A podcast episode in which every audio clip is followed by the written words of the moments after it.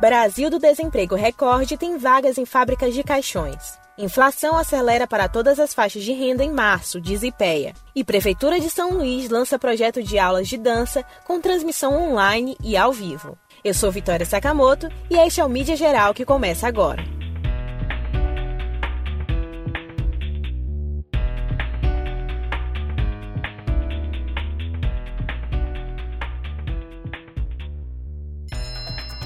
Brasil do desemprego recorde tem vagas em fábricas de caixões. Em um período que o Brasil enfrenta um desemprego recorde e muitas empresas estão demitindo por causa da pandemia, fabricantes de caixões, país afora, estão contratando. Companhias aumentaram o número de funcionários, as jornadas ficaram mais longas e até férias foram suspensas. Há casos até que empresas passaram a oferecer para os clientes só dois de inúmeros modelos que têm no catálogo para tentar acelerar a produção. Nunca morreu tanta gente no Brasil quanto no período da pandemia. De acordo com a Associação Nacional dos Registradores de Pessoas Naturais, ARPEN Brasil, foram quase um milhão e meio de óbitos entre março de 2020 e fevereiro de 2021. É o recorde do monitoramento desde que ele começou a ser feito em 2003.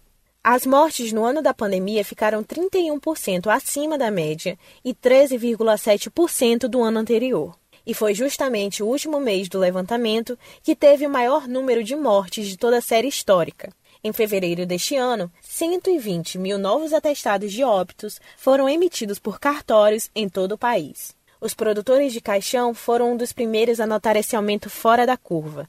Esse é um mercado em que a previsibilidade é a regra, fora algo excepcional. Em um primeiro momento, as funerárias tinham algum estoque para dar conta do aumento dos velórios e enterros. Para os fabricantes, a situação ficou ainda mais crítica, porque está faltando matéria-prima para fazer os caixões e urnas. Desde o fim do ano passado, começou a ficar difícil achar madeira, compensado, aço, plástico, tecido, os materiais que costumam ser usados para fazer esse tipo de produto. Com a moeda brasileira desvalorizada, o câmbio ficou mais favorável às exportações e os produtores nacionais passaram a priorizar as vendas para o exterior, segundo a Associação dos Cemitérios e Crematórios Privados do Brasil, a SEMBRA. As empresas enfrentam ainda outra dificuldade por causa da pandemia. Muita gente tem ficado doente e o entre e sai de funcionários na produção aumentou bastante. A Assembra diz ainda que a pandemia alterou o ritmo normal de nascimentos e mortes e isso reserva dias não muito animadores para o negócio no futuro próximo. Inflação acelera para todas as faixas de renda em março, diz IPEA.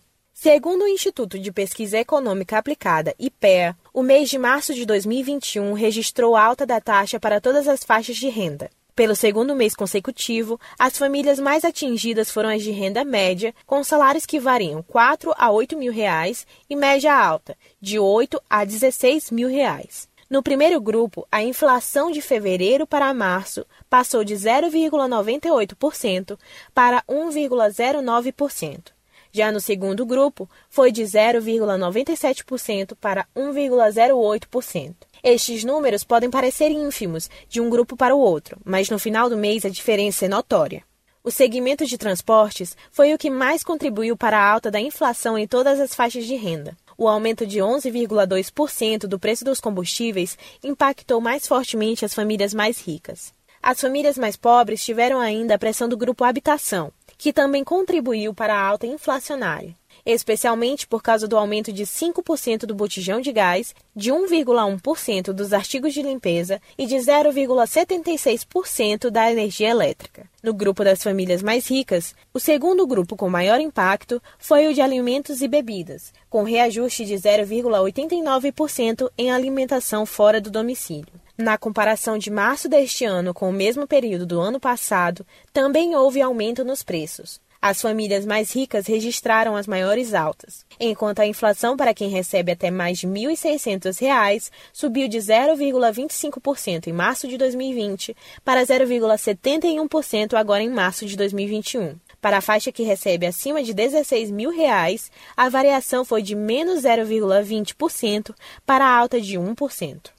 Para alguns analistas, com o avanço da vacinação contra a Covid-19, a partir do início do segundo semestre, a economia brasileira tende a um desempenho mais próximo do que antes da pandemia, em 2019. Visite o site do Instituto de Pesquisa Econômica Aplicada, IPEA, e saiba detalhes. Prefeitura de São Luís lança projeto de aulas de dança com transmissão online e ao vivo. A Prefeitura de São Luís, por meio da Secretaria Municipal de Desporto e Lazer, Sindel, lançou no último dia 15 de março o projeto Exercite-se. A ideia é oferecer aulas de dança transmitidas ao vivo pelo perfil do Instagram, SindelSLZ. As atividades serão todas as terças e quintas a partir das quatro da tarde. O objetivo é fazer com que as pessoas continuem ou passem a praticar exercício físico em casa, já que uma das medidas sanitárias e de contenção do novo coronavírus é a não circulação e aglomeração de pessoas. Durante a aula inaugural do projeto, que teve como cenário o Parque do Bom Menino no coração da capital, cinco idosos de máscara e distantes um dos outros, que fazem parte de um programa já executado pela Sindel, ajudaram a educadora na primeira live. O projeto Exercite-se aulas gratuitas de dança. É toda terça e quinta, a partir das quatro da tarde, ao vivo, pelo perfil da Sindel no Instagram, arroba. Divulgada a lista dos beneficiados com auxílio emergencial de carnaval em São Luís. Sim, carnaval.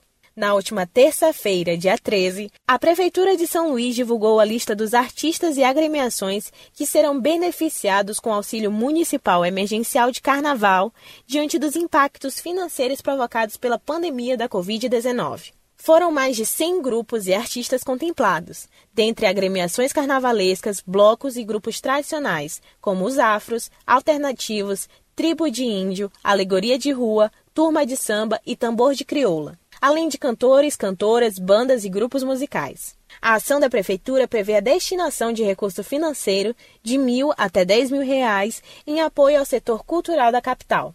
Confira a lista completa do Auxílio Carnaval no site da Prefeitura de São Luís.